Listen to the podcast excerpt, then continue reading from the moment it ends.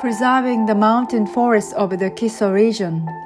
The Kiso region is located in the southwestern part of Nagano Prefecture and is mostly covered by mountains forest, and the area is famous for its high quality lumber.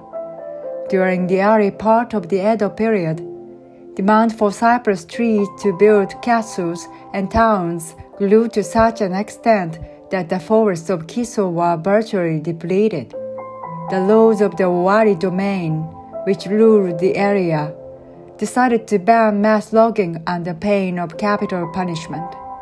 The forest recovered, and today five types of trees, known collectively as Kiso's five trees, thrive in the forests.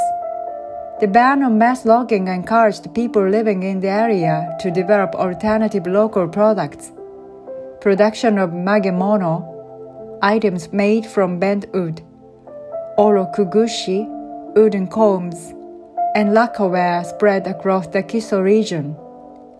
Gomen shiraki, partially finished wooden products made from split wood, was permitted by the Owari domain to ease the economic impact of the restriction on logging. The area is still famous for these traditional crafts today. Other industries developed in the area, including silkworm farming and the breeding of Kiso Uma horses for use by samurai soldiers, as well as for farming and transportation. These products were transported across Japan along the Nakasendo Highway, which connected Edo, present day Tokyo, and Kyoto via the Kiso region.